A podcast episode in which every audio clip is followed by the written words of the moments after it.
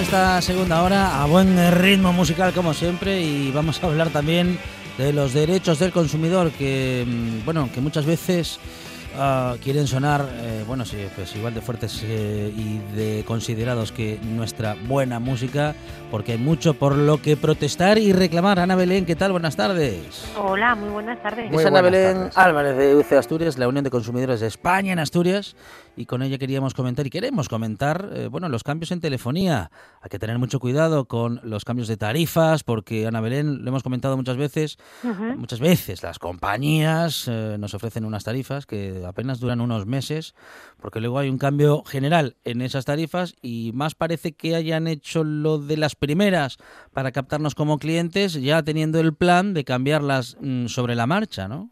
Exacto, ¿no? Estamos hablando de, todo el tipo de contratación que las ofertas, ¿no? Que nos inundan y que nos llegan y como bien dices, eh, partiendo de la base de que como como política general siempre se beneficia, ¿no? A los clientes nuevos, tanto a los que ya son clientes, ¿no? Durante años y el problema viene cuando hay cambios de forma unilaterales por parte de las compañías, cuando acabamos de firmar un contrato o eh, de contratar la operadora a través de internet o a través del teléfono y a los poquitos eh, meses pues nos varían esos, esos precios. Lo primero, tener en cuenta que, como decía, el contrato puede ser también verbal, eh, en ese caso nos tienen que advertir, una vez que estemos de acuerdo con esas condiciones, de que nos van a grabar. Es conveniente eh, pedir luego que nos manden esa copia de esa, de esa grabación o al menos el contrato en papel, ¿verdad? Que refleje lo que, lo que hemos contratado, porque obviamente solo en base a eso luego vamos a poder reclamarles un incumplimiento. ¿Cuándo vemos ese incumplimiento? Pues cuando nos llega la factura, cuando ya vemos que no tiene nada que ver o que por lo menos el importe es superior a lo que a lo que hemos contratado y lo que nos han ofertado. Por eso insisto que aunque ellos tengan la obligación de mandarnos en un plazo de 15 días una copia del contrato, siempre como consumidor desde luego exigirlo. Y luego, muy importante, cuando hacemos el cambio de compañía, teniendo en cuenta que hoy en día, en la mayoría de los casos, tenemos contratado eh, pues el pack de la televisión, del contrato fijo, de la fibra o el ADSL y los móviles, muchas veces nos llegan las ofertas de otra compañía y esa nueva compañía pues nos dice que se encargan ellos de todo, ¿no? En la instalación, nos hacen la portabilidad de los móviles. Bueno, pues hay que tener en cuenta que es el consumidor el que tiene que dar de baja los servicios fijos. Es decir, no se encargan ellos de todo. Se pueden encargar desde el punto de vista técnico pero que en la práctica, pues la baja de la televisión con la anterior compañía, la baja si cambiamos del teléfono fijo con la anterior compañía, o la baja incluso del servicio, pues eso, de fibra, eh, tenemos que hacerlo nosotros como consumidores. Es decir, una cosa es que nos hagan la portabilidad, insisto, y que pasemos a estar con la nueva compañía, pero nosotros vamos a tener que comunicar la baja a la anterior y proceder en su caso a la devolución de los aparatos que nos hayan instalado. Ajá, ajá. Em, y esto me deja una duda porque tenía, yo he entendido, al menos en las últimas experiencias, Mm. que esos cambios ya, digamos que quedaban comunicados automáticamente por la nueva compañía a la compañía anterior. Claro, pero si tenemos contratada pues televisión o el ADSL y nos dejado un router o algunos Ah. aparatos específicos, Sí. eso va vinculado precisamente a que Mm. demos la baja. De hecho, en el contrato, si tenemos el contrato del papel, ahí no, aunque sea en letra pequeña, sí que nos lo, sí que nos lo especifica. Obviamente se trata de llamar, porque nos tendrían que dar todas las facilidades del mundo, ¿no? Las Claro. mismas que nos dan para contratar, pues el mismo método tendrían que emplearse para dar de baja. Se trataría de llamar y de pedir un número de referencia. Obviamente, si tenemos una tienda eh, donde podamos acudir y donde nos recojan esa comunicación de la baja, porque muchas veces la entrega de esos aparatos que tenemos en casa, pues la- obviamente nos van a mandar a una tienda que tengamos próxima a nuestro domicilio. Pero es muy importante salir con un justificante de haber depositado ese importe, perdón, de haber depositado los aparatos. A partir de ahí, obviamente, nada nos puede eh, reclamar la compañía a la que hemos dejado y de la que ya no somos clientes. Eh, ¿Están un poquito mejor las cosas últimamente respecto de nuestros derechos como consumidores?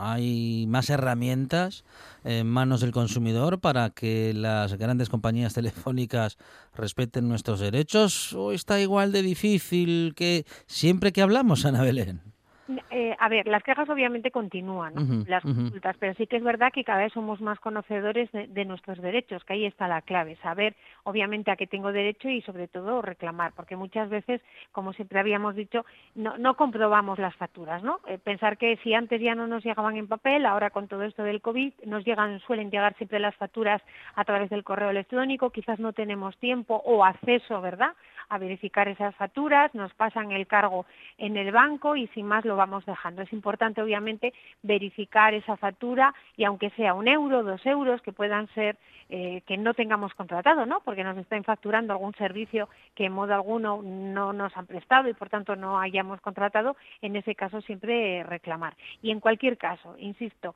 lo importante que es que hagamos la reclamación, que obviamente va a ser por teléfono, que cuando hagamos esa llamada de teléfono siempre que nos den un número de referencia para poder acreditar que les estamos llamando y por tanto que les estamos planteando una reclamación. Muy bien. Ah, no era yo consciente tampoco, Ana Belén, de que se podía pedir esa grabación, esa famosa grabación que siempre nos anuncian prácticamente en cualquier conversación, eh, bueno, cuando nos van a vender algo o cuando van a intentar, eh, bueno, pues que adquiramos un, algún tipo de compromiso. Eh, esto, estas grabaciones también les puede, bueno, también suponen un compromiso para la compañía y tenemos derecho a, bueno, no solamente a pedir la grabación, sino a que nos la entreguen, porque claro, normalmente este tipo de pedidos suele quedar, vamos a decir que en agua de borrajas. ¿no? Uno pide la grabación, pero esa grabación no suele llegar. Claro, sobre todo porque hoy en día muchas veces las ofertas siempre son por teléfono y, en- y al- la parte comercial de esa llamada es decirnos en qué consiste esa oferta y una vez que nos interesan es cuando nos dicen que si nos da permiso, bueno, proceden a, a grabarnos, ahí es cuando damos el consentimiento, ¿no? Y todos los datos, incluso los datos Sí. bancarios y pasamos a ser a ser clientes. Obviamente ellos deberían de mandarnos el contrato, por lo menos esa conversación te da escrita un papel donde se refleje realmente lo que hemos contratado. En cualquier caso, sí, podemos obviamente pedirles que nos mande esa grabación. Es verdad que muchas veces esa primera petición que hagamos, pues, pues no nos pueden, a lo mejor en la mayoría de los casos, ¿no? No nos hacen caso, pero en cualquier caso es entonces cuando convendría hacer la reclamación ya de forma más formal, eh, mandando la correspondiente carta certificada con acuse de recibo, en este caso al domicilio social de la compañía. Pero sí, desde luego tenemos que saber exactamente ¿no? lo, que hemos, lo que hemos contratado para luego poder, en base a ello, obviamente, si no se cumple parte de la compañía, pues reclamar. Si hay un cambio de tarifas, am, como decía, que contradiga el primer contrato, eso nos da derecho, mm, digamos que, a reclamar y a que la compañía tenga que respetar esas tarifas anteriores, o la compañía puede, bueno, digamos que afirmarse en esa modificación y lo único que nos queda es salir nuevamente. Claro, ahí, el, tal y como está la normativa, lo que están obligadas es a comunicarnos que van a hacernos un cambio eh, unilateral ¿no? en, nuestro, en nuestro contrato. Obviamente, si nos comunican que va a subir, el, el- al fin y al cabo, la oferta o el importe que vamos a pagar en la factura es lo que nos permite decidir si continuamos o no con ellos. Obligación de comunicarnos si nos van a cambiar esas condiciones. Muchas veces siempre la excusa es subirnos dos o tres euros, nos van a dar más megas, ¿verdad? Poner un ejemplo. Y luego lo, lo más seguro es que esos megas realmente no los estamos necesitando. Bueno, lo que tenemos que tener en cuenta es que cualquier cambio unilateral de subida de precios nos lo tienen que comunicar. De tal forma que eh, nos den el plazo mínimo de un mes para nosotros pensarnos si queremos continuar con ellos o nos vamos. Hablamos, por tanto, de un cambio que nos hace la compañía, insisto, en el precio, en un elemento esencial para continuar con ellos, y si no, eh, lo aceptamos, podemos cambiarnos, obviamente sin ningún tipo de penalización, porque existe un incumplimiento y un cambio unilateral por parte de la operadora. De modo que si tenemos permanencia y nos cambian la tarifa, podemos eh, marchar de esa compañía y la permanencia quedaría suspendida, Ana Belén. Exacto. Mm. Bien es verdad que tenemos que eh, cerciorarnos cómo nos lo están facturando. Es decir, como hoy en día podemos tener, como decía al principio, ¿no? La televisión, ADSL o fibra, internet, móviles y fijo, se entiende que todo es un pack. Entonces ahí habría que ver cómo lo tenemos contratado. Si lo tenemos todo como un pack y hay obviamente una subida de todo ese producto en conjunto, no tendríamos la permanencia. Digo esto porque podemos tener una permanencia distinta si, si hemos adquirido un terminal. En ese caso, si hemos adquirido un terminal y lo estamos pagando mensualmente en nuestra factura, esa permanencia o ese pago de móvil sí que lo vamos a tener que pagar. Por eso insisto mucho, pedir siempre los contratos, no solamente cuando contratamos el servicio, sino cuando además adquirimos o nos ofrecen un terminal. Ana Belén Álvarez es eh, integrante de la Unión de Consumidores de España en Asturias. Ana Belén, gracias. Un abrazo. Igualmente, un saludo. La radio es información, noticias, actualidad. La radio es entretenimiento, es música. La radio es palabra. Pero sobre todo, la radio eres tú. RPA. Si nos escuchas, te escuchas.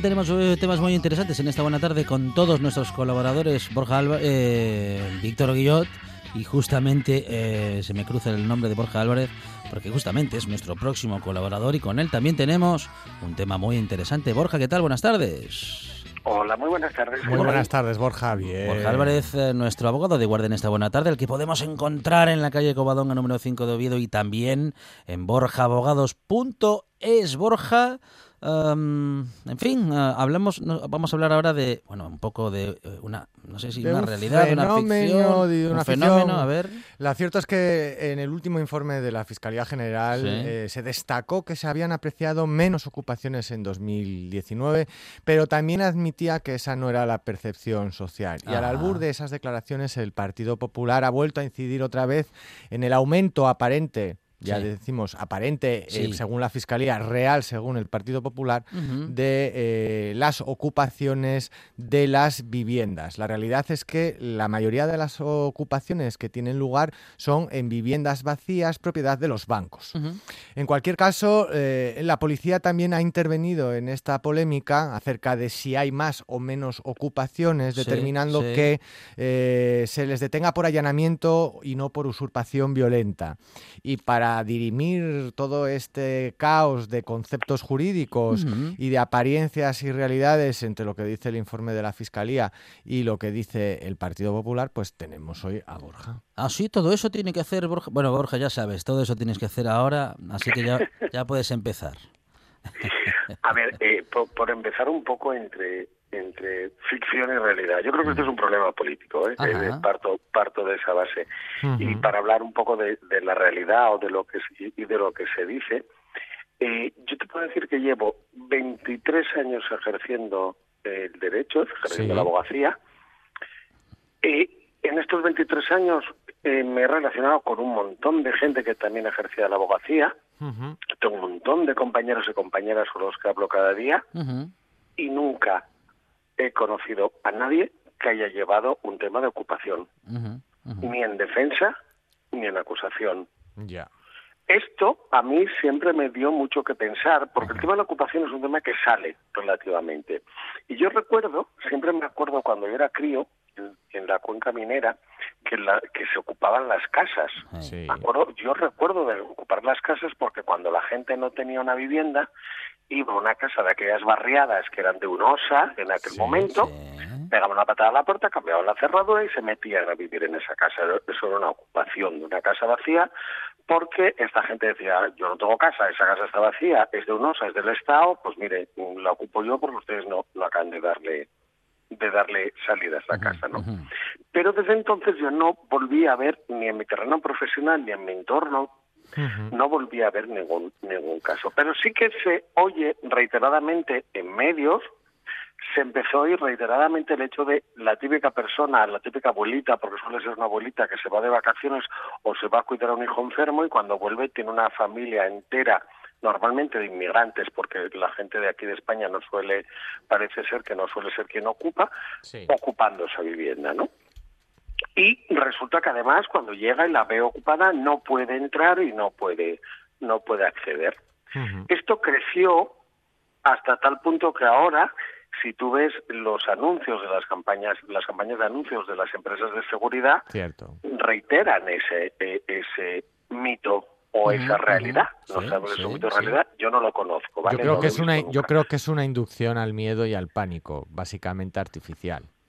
Bueno, es que hay inducciones al pánico, Víctor, que generan ganancias. Que funciona, claro. sí, sí, sí. Yo puedo generar pánico para que yo, para yo ganar dinero, ¿no? Entonces, bueno, eh, puedes, puedes, puedes, aunque no deberías, digamos, ¿no? Pero bueno. Bueno, yo no puedo, yo no puedo porque soy, soy más simple, soy un probetón que está ahí aquí en el despacho.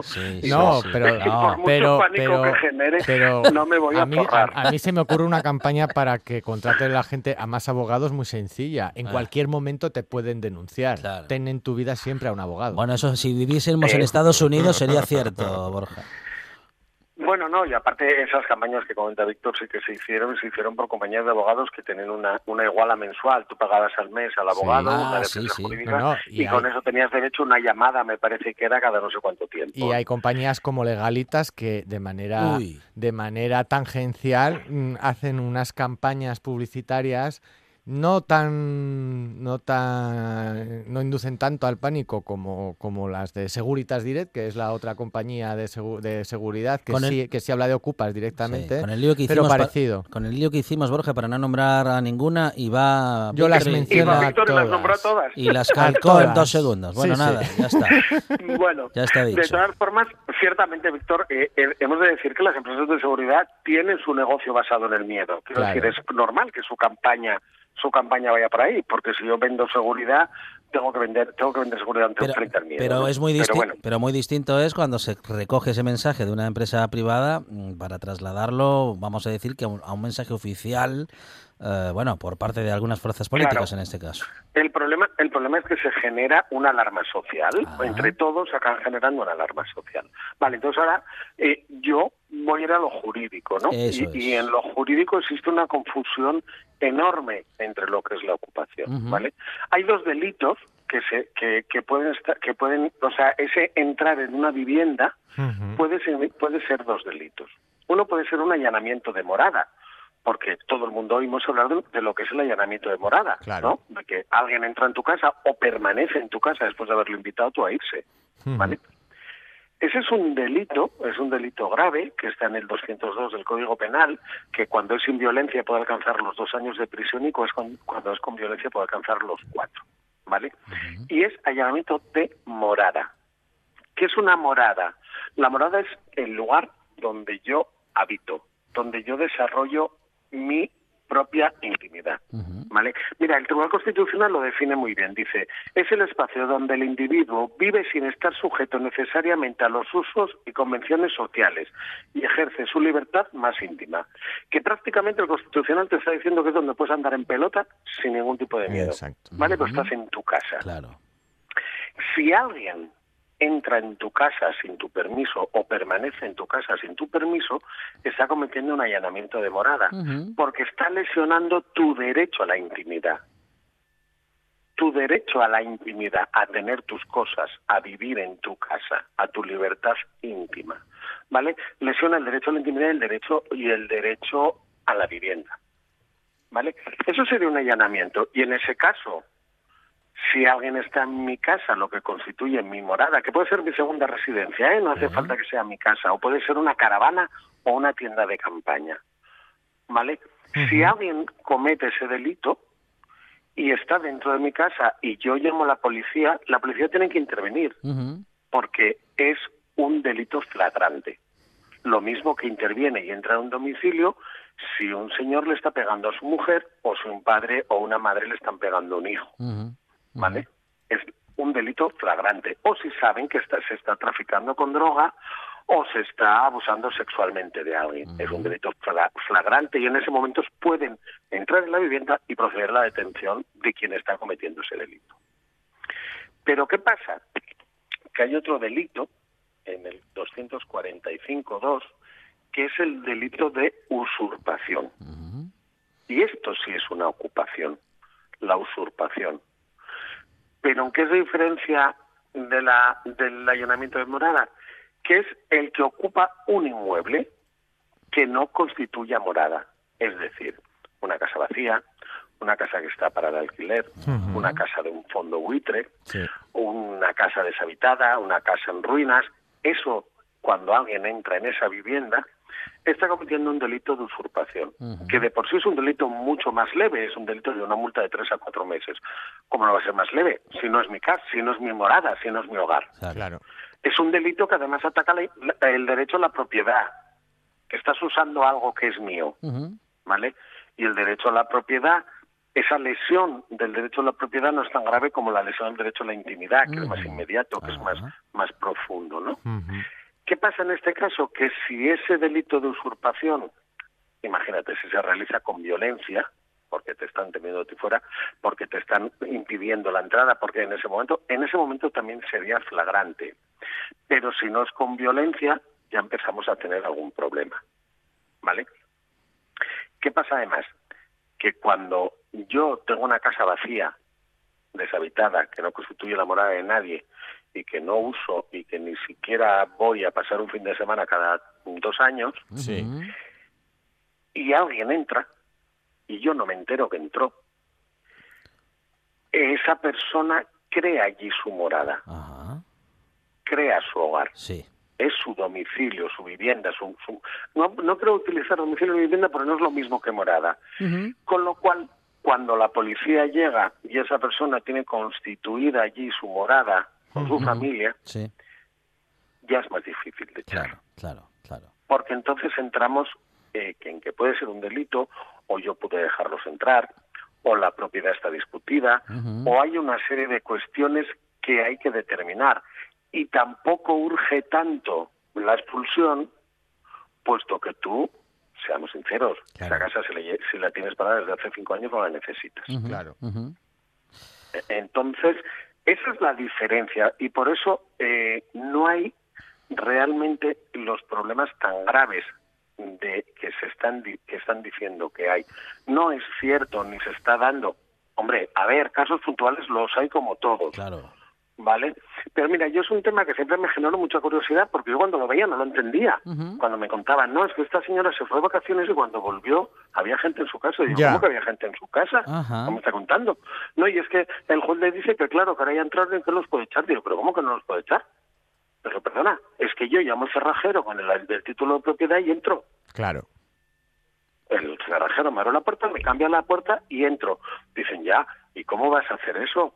Es que tú estás ejerciendo violencia. Digo, no, perdona, estoy, estoy ejerciendo la legítima defensa. Claro. o, estoy, o, estoy, o es un estado de necesidad. Perdón, es mi casa, no me voy a ir a un hotel, voy a dormir en mi casa. Claro.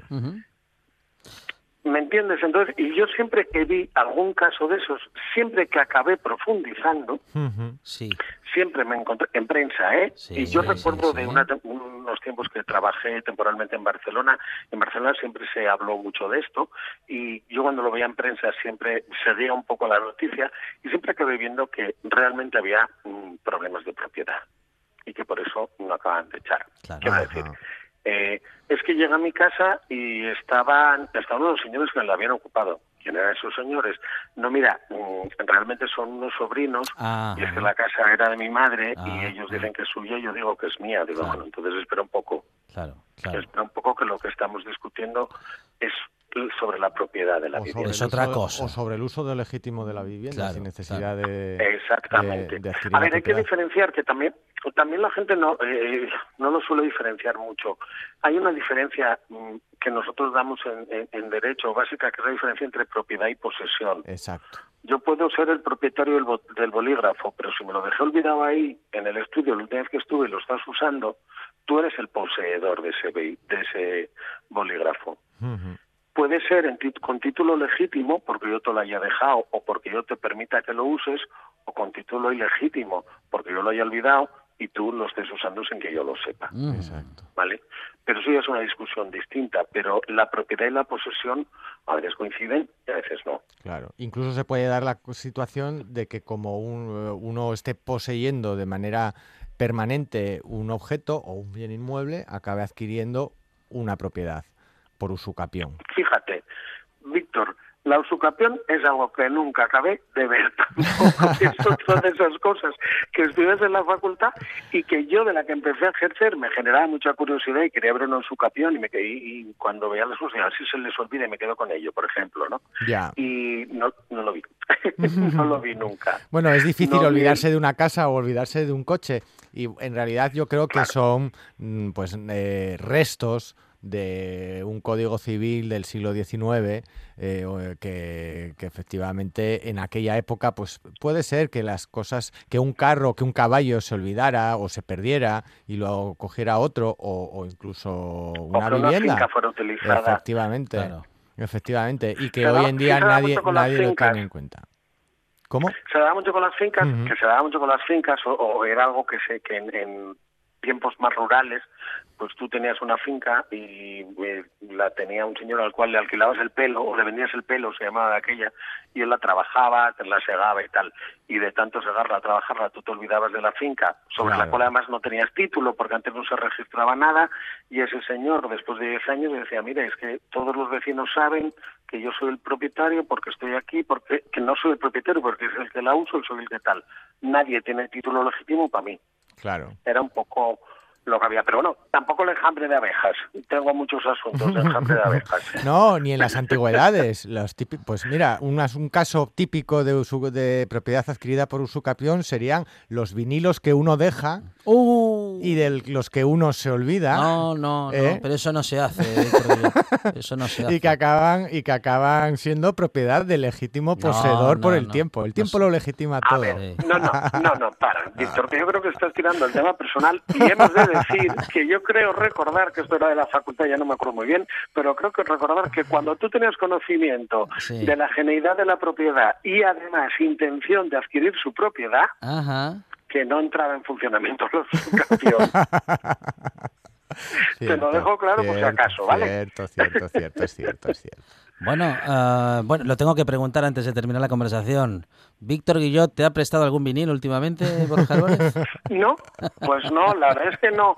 Mira, y el otro día, eh, y ahora voy a hacer una confesión personal, que ya sabéis que yo soy mucho de contar mi vida en la radio, en la tele, en todos los que voy. Es, por lo que te eh, llamamos. El otro día, en, haciendo limpieza de trastero apareció el plato entonces cuando era joven y estoy pensando en tirarlo con lo cual los discos ya ni te cuento no no no no no por favor Borja Álvarez no si tienes un plato eh, y unos vinilos em, no no es decir o si no, avisa cuando lo vayas a tirar que te espero te, esperamos, en la puerta de tu casa. Te ¿eh? esperamos, te esperamos. Por favor, no, no, eso no se hace. Vale, eh, No, no, no, realmente no soy de tirar nada. Y últimamente, y vuelvo a contar mi vida, tengo un grave problema porque no me gusta tirar porque siempre alguien que lo puede utilizar y los medios que existen ahora de venta, a mí es que me da como palo poner, colgar una cosa en, internet para venderla. Entonces estoy teniendo un problema de, espacio que cerrar. Bueno, bueno. Eh, bueno, pues uh, conversación muy interesante como siempre y muy completa con Borja Álvarez, nuestro abogado de guardia en esta buena tarde, al que podemos encontrar en la calle Covadonga número 5 de Oviedo y también en borjaabogados.es. Borja, gracias. Un abrazo. Gracias a vosotros. Un abrazo. Hasta luego. Ahora en RPA puedes rebobinar cuando quieras. Rebobinar cuando quieras. Accede a www.rtpa.es y disfruta del servicio a la carta de RPA. Toda nuestra programación donde quieras y cuando quieras. Buenos días Asturias, comenzamos jornada de martes. RPA, la radio autonómica. La radio autonómica. La buena tarde con Alejandro Fonseca.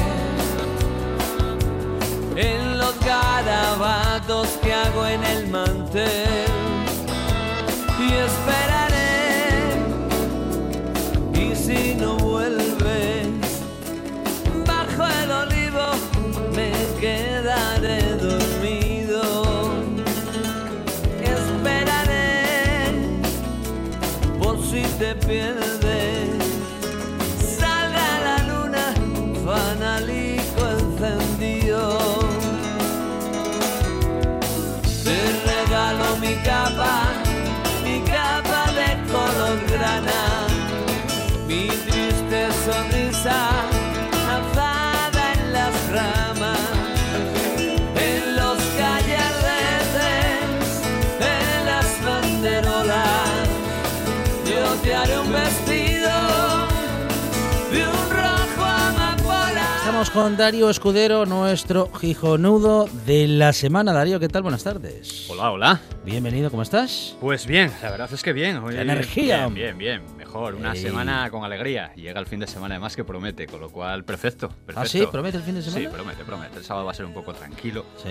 Pero bueno, el sábado, el domingo, el domingo me voy a ir ahí a, la zona de Tineo. Creo que nos pillan lluvias, ¿no? Sí. A ver, da algo de agua. Yo confío en que sea por rachitas. A ver, a ver si hay suerte y podemos librar. No sé, además me voy con una persona mm. famosa. ¿Ah, sí? sí? conocida. Cuéntanoslo todo. No, voy, a, no voy a dar el nombre, ¿eh? No, voy a no, no, porque quiero que el domingo la gente lo vea en Instagram. Ah, una pista, una pista. No. Eh, una pista. A ver, es una, chica, sí. eh, actriz. Actriz. Sí, sí, sí. Mónica Bellucci. También hizo televisión. Ah. O sea, es, es, muy, es muy conocida. Eh, también hizo También hizo radio. ¿También hizo radio? Sí, sí, sí, sí. sí. sí. Y bueno, nos vamos a ir a la zona de Tineo promocionar una buena, un poquitín la zona Es una buena pista, ah, sí, señor. Muy bien. ya puedo imaginarme quién es. Qué bueno, qué bueno. Bueno, pero hay que estar atento a las... Salúdala, salúdala de nuestra parte con todo el corazón. Vale, la, eh, saludaré. Uh, hay que estar atento a las redes sociales, claro. Claro, claro. Hay que mirar un poquito, hay que mirar un poquito las redes sociales y estar atento a lo que va publicando. Eh, sobre todo Gijonudo. Tenéis que entrar a ver Gijonudo porque se avecina algo muy gordo. Lo voy a contar después. ahora, ahora, vamos con otra cosita. La promoción, regalo, encontró. Sí, no, lo que está cerca de ganador, los. Ganador, Sí, encontró, encontró ganador, ah, encontró ganador. Pero se está avecinando una muy gorda, muy gorda que la voy a comentar luego para que, la gente se vaya poniendo la pila. A ver. Porque promete. Bueno, vamos a empezar por otra cosita que mucha gente me pregunta. Yo, eh, en todas mis fotografías de comida, de comida, etiqueto siempre a una persona, la misma persona. Eh, que se llama Maliesco en Instagram, ¿no? Y todo el mm. mundo me pregunta siempre por privado, sobre todo la gente nueva que entra, oye Darío, ¿qué es tu mujer? ¿Es tu hija? ¿Quién es? ¿Autora, autora de la foto? No, no. Maliesco es mi hermana, mi única hermana, mm, es menor que yo pues cuatro añitos. Y bueno, ¿qué pasa? ¿Por qué hago esto desde hace, desde mayo del año pasado? Sí, más o menos. En mayo del año pasado le diagnosticaron un cáncer de pecho. Eh, pues bueno, en principio le iban a cortar nada más que la mitad del pecho. Al final tuvieron que cortárselo entero.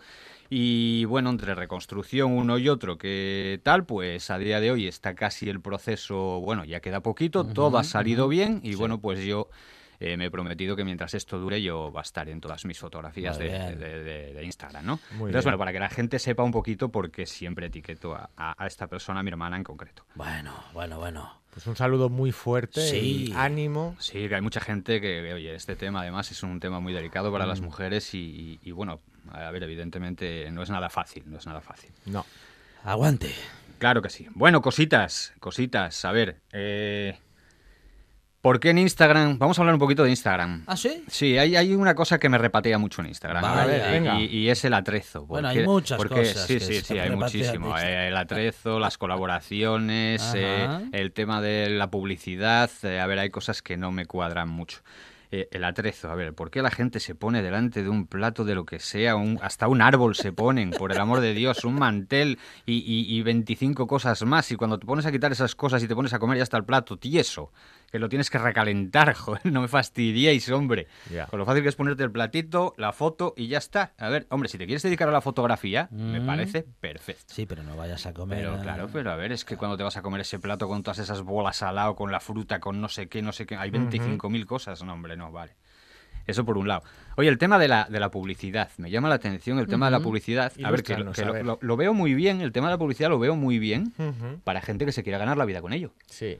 Oye, pues vale, eh, personas importantes, eh, gente de restaurantes, eh, chefs, no sé, cositas tal, ¿no? Gente de moda. ¿vale? Pero una persona normal y corriente, yo por ejemplo, que soy albañil, ¿cómo voy yo a, ¿para qué, ¿para qué voy a gastar yo pasta en publicidad? A ver, hombre, si te sobra, pues cojonudo, ¿no? Pero vamos, estamos hablando de que además Instagram te va a cobrar depende del público al que quieras llegar o a las visualizaciones que tú que, quieras que se vean. O sea, si tú pagas, por ejemplo, por ponernos un ejemplo, no tengo datos aquí ahora mismo, ¿eh? pero yo qué sé, si quieres que llegue a 5.000 personas, pues te van a poner la publicidad de, por 30 euros durante una semana. Entonces, a ver, 5.000 personas, pues no sé, yo es que lo veo muy poca gente para gastarse esa pasta. Entonces, bueno, el tema de la publicidad, pues para gente que no se vaya a, gastar, a ganar la vida con ello, pues a veces vale más hacer una colaboración con una persona eh, que va a tener mucho más alcance, mucha más repercusión, si en verdad merece la pena lo que quieres publicitar, que esas otras, para, no vender, para no vender humo. para poner un ejemplo, porque esto de la colaboración no me está quedando nada Una colaboración... Vas a tener que explicármelo mejor. Yo, por ejemplo, tengo en mi Instagram... Sí, que Quiere, quiere, tomar el ejemplo, quiere saber qué hacer con su Básicamente porque anunciamos nuestras entrevistas por Instagram. Yo creo que nos conviene, Fonseca. No, lo que pasa que es lo que te digo, depende de lo que quieras publicitar. yo que me dedico a la cocina. Yo tengo, por ejemplo, 1.234 seguidores. Ahí Y 2.281 seguidos, que son los que sigo yo. Bueno, está la cosa como descompensadilla, ¿no? Sí, ¿Eh? sí. Vale, bien. Eh, tengo que poner un determinado tipo de hashtags para atraer más gente. Sí, los hashtags es importante. Eh, exactamente, depende de, a lo que te dediques o lo que o lo que quieras, las publicaciones que hagas. Yo, por ejemplo, el, yo, quiero promocionar eh, la actividad que se desarrolla en el Claro, pues tienes que eh, poner la buena tarde. Exactamente, pues tienes que poner unos hashtags exactamente, la buena tarde, RPA, RTPA, Asturias, Gijón, radio. Eso va a hacer que tenga más seguidores. Sí, exactamente. Eso es importante siempre ponerlo. a ver, yo siempre me quedo con los mismos, ¿no? Que es cocina casera, cocina tradicional, food porn, food pig, food, eh, Asturias, Gijón, Gijonudo, con dos sartenes y un cazo soy la hostia. tenemos que buscar... claro, a ver, hay que... Joder, es verdad. tendríamos que buscar Fonseca, New York Times, El País, El Corriere de la Sera... o sea, lo, más, lo, que más peta. Exactamente, exactamente. no, es, no, es, mala idea. Para atraer la vista... Mañana hablamos con Cebrián. Habrá, hay, que hablar, hay que hablar con Serian inmediatamente. Eh, a ver, lo que pasa es que el tema de Instagram, el tema de Instagram es también importante el tiempo que le dediques a Instagram. Porque hay gente que te escribe por privado y te dice, tío, pero ¿cómo has llegado? Gente que ha empezado hace poquito y te dice, ¿cómo has llegado a esa cantidad de seguidores? ¿Qué, qué hiciste? ¿O cómo lo haces? ¿O, o haces alguna trampa? O de, no, a ver, chaval, que, que, yo en esto llevo cinco años y medio, pero me curro tres horas, tres horas y media todos los días. Yo respondo a todo el mundo. Eh, por eso, yo lo que no entiendo es cómo hay gente que sigue a 7.000, a 8.000, a 9.000 personas cuando tú no vas a poder ser condescendiente con ellos. O hmm. sea, yo sigo a 164 personas. pero yo cada vez que esa persona publica siempre contesto a la publicación que pone. Es que es lo mínimo que tienes que hacer. Ahora, si tú sigues a 8.000, ¿le vas a contestar a 8.000? No. Pues entonces, es que es de sentido común, vamos. Claro, Entonces, pero bueno, lo que pasa es que hay diferentes perfiles, ¿no? De usuarios de las redes sociales. Claro. Quien sigue a 8000, eh, digamos que la foto que le describiría es esa en la que Michael Jackson aparece comiendo palomitas. Más o menos, exactamente es un espectador de, las redes más que un, en fin, que un protagonista o que alguien que realmente es, activo. Eso es. Eh, a ti lo que te interesa es moverte en Instagram. Yo normalmente siempre hago la publicación a horas eh, que sé que va a funcionar. O sea, yo, por ejemplo, hora punta en Instagram para mí en temas de comida son las 9 de la noche. Entre las 9 menos cuarto, las 9 y cuarto es una hora para publicar perfecta. Y luego qué, hace la, qué hace la gente? ¿Mira Instagram para ver qué cocina? Sí, claro. Claro, claro. los stories también es importante, llevar un equilibrio en los stories ni pasarte ni, ni, quedarte corto. Pero eso es para la gastronomía en particular, ese horario. Yo, claro, yo te hablo desde mi punto de vista. Gente, por ejemplo, en el tema de moda o gente, no sé, en otro tipo de, tal, pues no, no, lo sé. Sí, los fines de semana, exactamente, también. Oye, a mí, la noche. A mí, me han ofrecido, a mí me han ofrecido en Oviedo una colaboración, una, una tienda eh, que es bastante buena tienda, un negocio que es bastante conocido para el tema de el tema de, depilación, de tema de cuidados de belleza, de tal y cual. Dije, oh, mira, lo siento mucho, pero que no va con mi perfil. ¿A, ti? A mí, a mí. ¿A mí ¿En serio? Sí, que ya ves tú, la belleza distraída que tengo yo, ¿cómo me iban a arreglar? Pero lo de, lo de, la, pues yo tengo que, depilación... Yo, tengo que, yo, tengo que, dar una exclusiva. A mí también me han pedido una colaboración desde que estoy aquí. Ajá. Sí, sí, masajista. Oye, pues, pues, mira qué bien. Sí, sí, sí, es, curioso. Ya le he dicho que le voy a proceder a pasar con el departamento comercial. para pasarte las tarifas. pásemelo, para el tema de las tarifas, sí, señor. Eh, oye, el tema de las colaboraciones, que mucha gente, eh, a ver, no lo entiende. Yo quiero explicarlo en la radio también. Explica. A ver, vamos a ver. Si a ti ahora mismo te toca en un supermercado una cesta, no le vas a decir al del supermercado, no, quédatela que no la quiero, ¿no? Claro, claro. Claro. Y si vas a un restaurante y te toca una cena o una comida, pues eso te invitan, pues no les vas a decir no, que no, tal, ¿no? Sí. Claro. Entonces, a ver, si a mí me llega una oferta de una colaboración y yo creo que esa colaboración puede ser, digamos, eh, eh, mm, no vendible, eh, yo ya lo expliqué creo que alguna vez aquí, o una vez, que yo ahora mismo me ofrecen una colaboración, por ejemplo, un restaurante o una marca de productos, y yo lo primero que hago, el primer paso que les... Eh, la primera pauta es probar yo ese producto, o probar yo en el restaurante esa comida. Para si a mí no me va... Para saber qué vas a defender. Exactamente, si a mí no me va... A ver, la gente que me sigue a mí sabe que yo soy poco de salir a comer por ahí. Entonces, eh, yo cocino casi siempre en casa y mis platos son caseros. Si yo te voy a ofrecer que vayan a tu restaurante, yo tengo que saber que lo que ofrezco es de buena calidad. Claro. Entonces, si no, no me interesa la colaboración. Que va a coincidir el mensaje con, bueno, con los hechos. Claro. ¿Qué pasa? Que luego ves a gente que, que te llama la atención porque dices, joder, pero a ver, si Carlos Arguiñano está publicitando gallina blanca en televisión, Ostras, no fastidies, Carlos Arguiñano, pues mira, gallina mm. blanca. Que luego la gente dice, pero si es aguachurri. Claro, luego ves a Pepe Rodríguez, el jurado de Masterchef, con pastas gallo. Y entonces vas tú un día y publicitas, yo qué sé, eh, un chicle que te llegó a casa y dicen, Darío, ¿qué estás haciendo, tío? ¿Qué, haces con...? La gran Carlos Arguiñano, dice. Exactamente. Darío Escudero. claro, el gran, gran, sí, Carlos. Y bueno, cositas, otra cosa. a Carlos Arguiñano le vamos a perdonar esa parte, digamos, de haber adentrado en la venta de algo tan industrial, porque nos ha hecho mucho bien en aquellos años de televisión. Bueno, que siguen, ¿no? Pero, pero quiero decir, en aquellos años en los que se hacía, hasta que él llegó de un modo muy diferente, la cocina en televisión y nos hizo conectar a muchos con la cocina. Sí, sí, ¿eh? además de verdad. Y sigue, yo creo que sigue porque mucha gente joven sigue fijándose en él. Yo hay una cosa, Carlos, que no le perdono porque siempre lo tuve como un icono y fue que desapareciese de, las redes sociales o de Instagram, sobre todo durante la pandemia, ¿no? Hay muchos chefs que se volcaron, que dieron la cara, que, que se rompieron ahí los cuernos desde su casa, como digo yo. De hecho, yo cociné, por ejemplo, con Juan Pozuelo, mm. me parece que casi cinco o seis veces eh, juntos. Y, y, oye, ahí estaba el tío desde su casa con unos baldosines, como digo yo, de 20 por 20, que tuvo hasta que panelar la cocina entera, porque se hacía todos los días, se curraba los directos de ahí con distintas personas.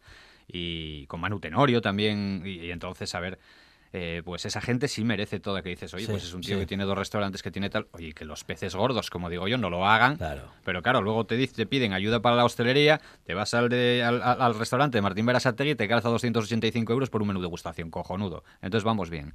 Y cuando tienes que dar la cara, no la das. Bueno, pues así es el tema. Bueno. Oye, vamos con un sorteo que es el de Gijonudo. Quiero que la gente. A ver, a ver, abrir bien las Sorteo Gijonudo en el aire. La gente de RPA. Quiero, porque aquí cada esto, esto, el globo está creciendo mucho, se está inflando. La gente, la gente, yo no sé dónde, a dónde va a llegar. Seguramente se va a lanzar eh, la semana que viene, finales de la semana que viene. Seguramente, ¿eh? no estoy, todavía falta ahí un poquito. Sí. Pero bueno, el tema iba a empezar con una comida que iba a sortearse una comida en un restaurante. Sí. Y bueno, pues ya sale también un desayuno. No tiene que ser el mismo día, ¿eh? Se nos va de las manos, ¿eh? Exactamente. Y una cena. Estamos hablando de un desayuno, de una comida y de una cena. No tiene por qué ser el mismo día porque es muy contundente lo que se va a dar. Claro. No, iba a decir el día completo, no, mejor. Eso lo hacemos. Eso lo podemos hacer en fases. no, o en un fin de, semana. Exacto, o en un fin de semana. y luego nos pillamos un hotel cerquita. Eso es. ¿Eh? Oye, y, Salvo que el establecimiento tenga pernocta, ¿no? No, no, va a tener, no, no, en este caso no. Además, mira, van a ser establecimientos aquí de Gijón, con lo cual no te hace falta moverte, moverte de aquí. Bien, bien, bien. Pero es que luego van y se suman tres negocios de aquí de Gijón más tres tiendas del pequeño comercio a darme, digamos, su apoyo y durante esa semana que va a durar el sorteo van a hacer a la gente que vaya de parte de Gijonudo un 5% de descuento en todos los artículos de la tienda. Ah, muy bien. Qué bien. Entonces, bueno, ya diremos qué tiendas son y, los locales del sorteo y tal, para que la gente lo sepa, pero bueno, que, oye, que, estoy impresionado con, con, el apoyo y la gente ahí que volcándose un poquitín en los 50.000, oye. Qué bueno, qué bueno. Así que, oye, mira, fantástico y bienvenido sea. Bien, bien, bien. Eh, bueno, hoy vamos a... Sí. Tengo una recetina, una recetina rápida, si no tiempo. No, no, tenemos receta. es que de aquí no te vas sin darla. Vale, perfecto, pues ya está, pues vamos a hacer. Iba, a pedirle algo. Víctor, ¿algo más? ¿Necesitamos algo más de Darío Escudero? O un truco, ¿quieres un truquín? o una receta. ¿Qué no, no, receta, receta, receta, receta. Receta porque es que la he Además te va a molar, receta. La he es, es, vaya, vaya. esa me gusta. ¿Cómo se le da la cocina a Víctor Guillot? Bien, se me da bien. ¿Ah, sí? Yo me presto a hacer un vídeo con Gijonudo cuando haga falta. Bien, muy bien, muy bien. Perfecto. Mano, ¿eh? Hacía falta que el director nos hiciese un huequito por ahí, trajese una cocinilla eléctrica. Oye, ¿no le parece usted, estaría bien. Montamos una cocina en la productora enseguida. Vaya, oye, ¿tú sabes cómo recuerdo yo cuando yo trabajaba en obra civil? Mira, me han llamado ahora esta semana una chica de una revista que me hizo un artículo hace dos años y van a hacer un artículo eh, para el comidista, ah, que es esta, esta, chica para la revista que trabaja y tal, la del comidista, y me preguntaba por qué va a hacer un artículo de una foto que vio mía de parrillas en obra civil de gente que trabajamos en la construcción al aire libre y cómo nos curramos a las nueve y media de la mañana ese pincho eh, los viernes que nos hacíamos unas parrillas que aquello metía miedo, o comidas a la hora de comer y tal. Y, bueno, pues sí que se echa de menos esas cositas, sí. Bueno. Ahora que no hay tanta obra civil. Mucho apoyo a la gente de la construcción, que tenemos que reinventarnos. que no se ve ni una acera levantada, hombre. no se ve ninguna acera levantada, pues póngase gafas porque hay unas cuantas, ¿eh? Pero si las que... Eh, no, pero si el No, pero las levantan y no las cierran. Claro, el tema, el tema de las aceras, claro. El tema de las aceras levantadas es que aquí en Gijón, por ejemplo, en Asturias ahora mismo están funcionando dos empresas, que son las de mantenimiento, por ejemplo, aquí de Gijón, que es Álvaro González, que es la única que tiene obra. Y luego están los pitufos azules, como digo yo, que es el EGNOR, que trabaja para EDP y son los que están abriendo para gas y para hidroeléctrica. Pero como antiguamente se hacían aquellas obras de levantar Ramón y Cajalentera de arriba abajo, eh, yo me acuerdo que de aquella ya estaba pensado, el Ayuntamiento de Gijón tenía pensado levantar Pablo Iglesias, que las tuberías de Pablo Iglesias por debajo dan pena doloriasco. son, y Manuel Llaneza. Son de las calles de aquí de Gijón donde todavía tienen tuberías de Uralita. Manuel Llaneza han abierto el año pasado. No, no, pero Manuel Llaneza está entera de arriba abajo pues sin Manuel Llaneza, una zanja entera de Manuel Llaneza el año pasado. Esa, fue de hidroeléctrica, esa fue del EGNOR, digamos. Pero lo que es, digamos, levantar la acera y ensanchar como se tenía pensado y, meter toda la tubería del saneamiento Nos van a canear, gijonudo, que estamos siendo excesivamente gijonudos Oye, y aquí nos escuchan en No, pero que, que, vosotros estáis hablando mucho también de apoyo a la, hostelería y a la construcción no la apoyan ni Dios. ¿eh? Eh, que es verdad, oye, que también es un sector potente. Absolutamente cierto. Oye, vamos con la recetina, venga, que se nos venga. es que en la construcción no, nos dan una sidra. ¿eh? Ya, ya te digo. que se pase por la obra. Arranca. Venga, receta de bizcocho de limón. Venga, ¿qué pasa? Un bizcochito de limón sencillo. A ver, acordaros. Aquí venía, aquí venía ahora pintiparado. Exacto, pues habrá que traerlo. Eh, el molde, no manchéis el molde, que no merece la pena. Cogéis un poquitín de papel, de, este de, horno, lo metéis debajo del agua, lo escurrís bien. y forramos el molde. Ya está, pim pam, proceso hecho. Por otro lado, vamos a necesitar dos huevos. Yo lo hago en un molde alargado, ¿vale? Si lo queréis hacer en uno redondo, no tenéis problema tampoco. Vale. Va a elevar perfectamente. Dos huevos. Sí. 175 gramos de azúcar. 100 mililitros de nata líquida y ralladura de limón. Ese es el primer proceso. Ahí varillamos ya toda esa mezcla, la varillamos bien, ¿vale? Vale. Y después vamos a añadirle 145 gramos de harina de trigo normal y medio sobre de levadura. En ese proceso, yo lo que hago es ponerlo en un colador, por ejemplo, y tamizarlo. ¿Qué es ah. tamizarlo? Pues les dais unos toquecitos para que no, queden grumos, exactamente, y que vaya ahí saliendo. Yo tengo un tamizador. Eh, ¿Sí? Sí. Qué bueno. ¿De los de buscar el oro en aquella época? no, no, no, para la harina. Ah, anda. Sí, hombre. Con el con la manilla ahí, ras, ras, ras, ras, que tiene como un molino, bueno, un tamizador. Qué bueno. Sí, no le veía yo este tan moderno. No, bueno, pero... Eh, uno tiene, sus secretos. uno tiene sus métodos. Sí, sí, Bueno, pero la repostería se me da mal, ¿eh? y a mí también. Sí, sí. Cuatro cositas y vale. 50 gramos de mantequilla fundida. Sí. Y esto ya es opcional, yo no se lo pongo. ¿Qué es? un chupitín de ron o un chupitín de un licor de limón, un licor de naranja, de mandarina que tengáis por casa. El de ron mejor le va a quedar, ¿eh? Vale, eso ya poco borracho. Sí, un poco borrachín. Sí, ¿no? Sí. No, yo no, digo el... A ver, yo no se lo pongo porque a mi mujer no le va el, tema, pero si no, seguro que le queda maravillosamente. Muy bien. Entonces, nada, varillamos con el resto de los ingredientes, que ya está, todo varillado perfectamente. Horno precalentado a 200 grados. En cuanto va, eso ya al principio de hacer todo este proceso. Luego lo bajamos a 175 en la bandeja del medio, metemos el bizcochín allá y entre, por ejemplo, en el mío, entre 30 a 35 minutos está. Lo que tenéis que hacer lo de siempre. Lo pincháis en el medio, cuando salga el palillo limpio, está. Muy bien. ¿Cómo sabemos que un bizcocho salió bueno, salió rico? Cuando el bizcocho sale rajado el bizcocho en el medio tiene que salir rajado. Ahí sabemos que el mm. bizcocho levó bien.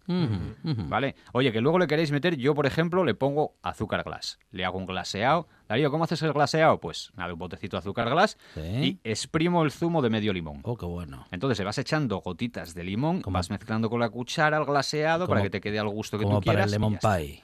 Exacto, maravilloso. Muy bien. Bueno, es muy fácil, ¿eh? eh ese sale, ese sale, ese sale. Este es facilísimo, sale, ese triunfa siempre. Sí, sí, sí, sí. Bueno, pues Darío Escudero en esta buena tarde con eh, sorpresas prometidas para la próxima semana o para cuando se definan. Hay un abrazo el domingo que vamos a los de Tineo en el camino. Gracias por todo y un abrazo y a seguir con esa página en Instagram promocionando Tineo y el Occidente.